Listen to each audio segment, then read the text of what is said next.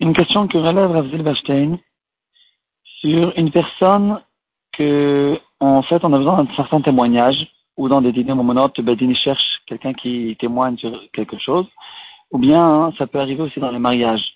Quand euh, on, fait un mariage de Khatan Kala, on a besoin d'avoir deux témoins qui seront les témoins en fait du mariage.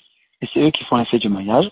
Et bien sûr qu'on a besoin d'avoir des personnes qui sont kshérim pour le témoignage. Il y a certaines halachot, bien sûr qu'il y a une cheskat kashrut, la majorité des personnes sont des bonnes personnes, sont kshérim. Mais il y a certaines personnes qu'on doit craindre qui ne sont pas des témoins kshérim.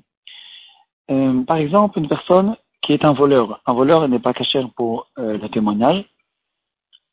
Et la question qui se pose, c'est une personne qu'on sait qu'il a une certaine habitude de voler, mais il vole et après il regrette, il fait tchouva, et cette tchouva, elle est sincère. Et on se pose la question, mais quand même on voit que pendant des dizaines de fois, à chaque fois, il vole, il regrette, il fait tchouva, il vole, il fait tchouva, et on se pose la question, est-ce qu'on peut utiliser une personne comme celle-là pour être un témoin dans un kiddushin, dans un get Bien non. On voit que c'est une personne qui n'est pas sincère, peut-être que cette tchouva n'est pas considérée comme une tchouva sincère, et on ne peut pas l'utiliser pour euh, le témoignage. Cette question, on peut faire une comparaison avec une Gemara qui ressemble dans le DAF précédent, DAF Koufret à Mougdalef. Papa, il relève une question sur quelqu'un qui euh, a gardé un gage et plusieurs, plusieurs fois, il, euh, il disait que ce gage lui a été volé et il jurait sur cette chose-là, ce qu'on appelle Toen Tanat Ganav. Une personne comme celle-là est considérée lui-même comme un voleur même si c'est un voleur un peu plus élégant que le voleur qui cambriole des banques, mais quand même, il a eu un gage chez lui. Et quand il dit que ce gage a été volé et il jure sur cette chose-là, il est considéré comme un ganav et quand il va être attrapé, euh, il devra payer non seulement, bien sûr, rembourser le gage, mais en plus, il aura besoin de payer Tachloumé Kefel. Et la Gemara, ramène le cas d'une personne qui a fait ça plusieurs fois.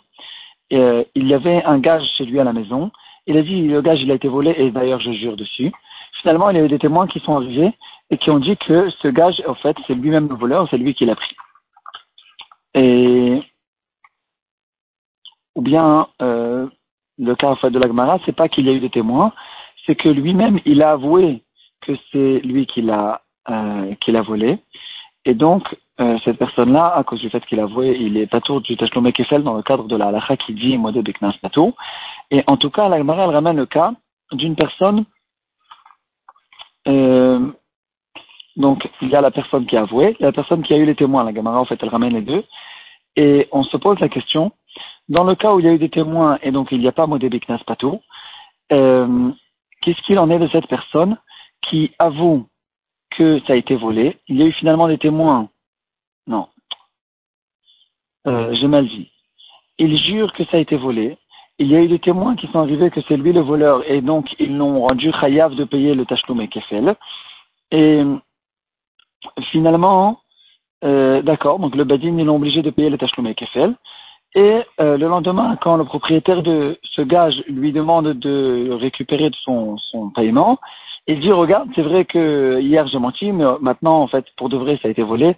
Et d'ailleurs je te jure sur ça. Et une deuxième fois il y a eu la même histoire les témoins sont arrivés et ils ont dit mais non, on a vu que son, cet, objet se trouve encore chez lui à la maison, donc c'est encore une fois lui le voleur.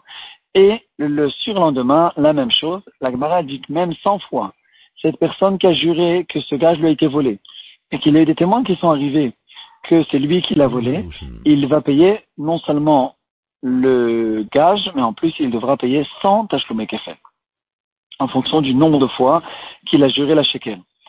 Et la question qui se pose, en fait, le Rambam, il tranche cette halakha dans Ilchot Gneva Perigdelet Halakhae. Et la question que relèvent les Mefarshim, c'est, en fait, on essaie de, de, de, quand on essaie d'imaginer le cas, c'est un peu difficile.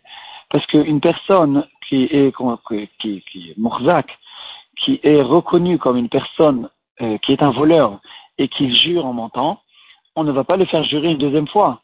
On ne fait pas jurer quelqu'un qui est Rachoud à Et donc, comment ça arrive ce cas comment on peut imaginer ce cas? Comment le Batidine, en fait, ils viennent la deuxième fois, la troisième fois, la cinquantième fois, et ils font jurer une personne qu'on a vu à chaque fois, à tous les coups, que c'est une personne qui est un menteur et c'est un voleur.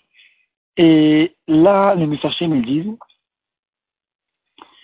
euh, qu'on parle d'un cas où c'est une personne qui a fait tchouva. On voit qu'il a fait tchouva, et c'est la raison pour laquelle les Bedin se sont permis de le refaire jurer sur euh, ce gage. Et donc, ici, on voit apparemment clairement qu'on prend euh, une personne qui a fait tchouva, si on voit que c'est une personne qui est sincère, il est redevenu cachère, il est cachère pour le témoignage, et on le fait jurer dans le Betidin, et au fait, il est redevenu comme un Ben Israël cachère. On fait tchouva, c'est la force de la tchouva, et on on, s'adresse à lui comme une personne normale. Et au fait, c'est un chidouche, parce qu'on voit, d'accord, une fois, deux fois, trois fois, au bout d'un certain moment, on comprend en fait que c'est pas vrai, il n'est pas sincère. Eh bien non, c'est ça la force de la tchouva. Il faut qu'on voie qu'il est sincère, mais après qu'on a vu qu'il est sincère, on, on, euh, on s'adresse à lui comme une personne qui est cachée. Dans le Chot Sadikim, dans Shara Tchouva, il euh, ramène ce cas-là. En fait, c'est quelque chose qui nous embête un peu à chaque fois quand on arrive à, on s'approche de Rosh Hashanah, du Yom Kippur, et on dit, regarde, les avérotes qu'on a fait l'année dernière, euh, on a cru qu'on a fait une tchouva sincère l'année dernière, et puis finalement, on retombe plus ou moins dans les mêmes choses. Et donc, on se pose la question, peut-être que ça veut dire que notre tchouva n'est pas sincère.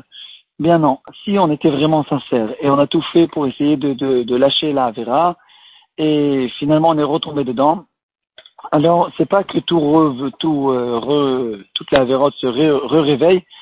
Si la tchouva elle était bonne, elle était faite en fonction de la, lacha, alors, alors euh, c'est considéré qu'il y a eu une tchouva. Il y a maintenant la nouvelle Avera qui a été faite, il faut faire dessus la tchouva. Mais ça ne veut pas dire que tout était nul, tout n'était pas sincère et abandonner au fait tout ça. Euh, le le Chotedikim, il ramène cette chose-là. Il dit par contre que la deuxième fois, il faut faire une tchouva qui est plus forte que la première fois parce qu'il voit qu'il est attiré par cette avéra et donc il faut qu'il s'écarte encore plus, qu'il soit encore plus fort. Et la troisième fois, encore plus fort, de manière plus forte, faire une tchouva encore plus, plus euh, sérieuse que la deuxième fois, etc. Donc ici aussi, dans le cas, en revenant dans le cas de celui qui a juré 500 fois que le gage lui a été volé, on parle d'un cas, en fait, comme nous ramène au Chotedikim, d'une personne qu'on voit qu'il a fait tchouva et que la tchouva de la deuxième fois, elle est plus forte que la celle de la première fois et de la troisième fois, elle est plus forte que celle de la deuxième fois. À chaque fois, on voit que vraiment, il essaye pour de vrai de, de regrimper et d'arrêter de voler, d'arrêter de mentir, etc., d'arrêter de jurer. Et euh, en fait, on, a l'impression de voir que vraiment, il a fait une tchouva.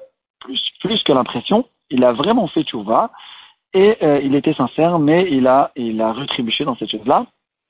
Et c'est ça, en fait, le cas que euh, ramènent les, les En revenant dans le, la question initiale que, que relève Vachten, cette personne qui a pris l'habitude de voler et de faire tchouva, euh, on dirait qu'ici on a quand même une preuve qui est assez claire qu'on prend cette chouva et on, on, ne peut pas s'adresser à lui comme quelqu'un qui n'est pas caché. Mais quand même, il y a quand même une différence à faire. Ici, on parle d'une personne qui essaye d'économiser de l'argent. Il est intéressé de jurer afin de se rendre pas tour d'un gage que d'après ses arguments, il n'a pas besoin de payer. Donc le Betidin, euh, en fait, ils ne peuvent pas s'appuyer sur le Safek, il y a ici un doute, est-ce que c'est une personne qui est sérieuse, pour euh, l'empêcher de faire une euh, qui va euh, l'exempter de payer. Il est, il est intéressé de payer, on dirait qu'il a fait une bonne chouva, et donc le Badin, il se permet de le faire jurer dans ce cas-là. Par contre, quand on vient, a priori, chercher une personne qui vient euh, être un témoin dans un mariage, par exemple, ou un témoin dans des dîners euh, il est très probable qu'a priori, on essaye d'éviter euh, une personne de ce genre, après qu'on a vu quand même que plusieurs, à plusieurs reprises, plusieurs fois, il a une tendance de voler. On ne sait pas si maintenant il est avant la tchouva ou après la tchouva, est-ce que cette tchouva elle est vraiment sincère? Peut-être que le, ici c'est quand même différent et a priori on, on, va, on va essayer quand même de ne pas le prendre.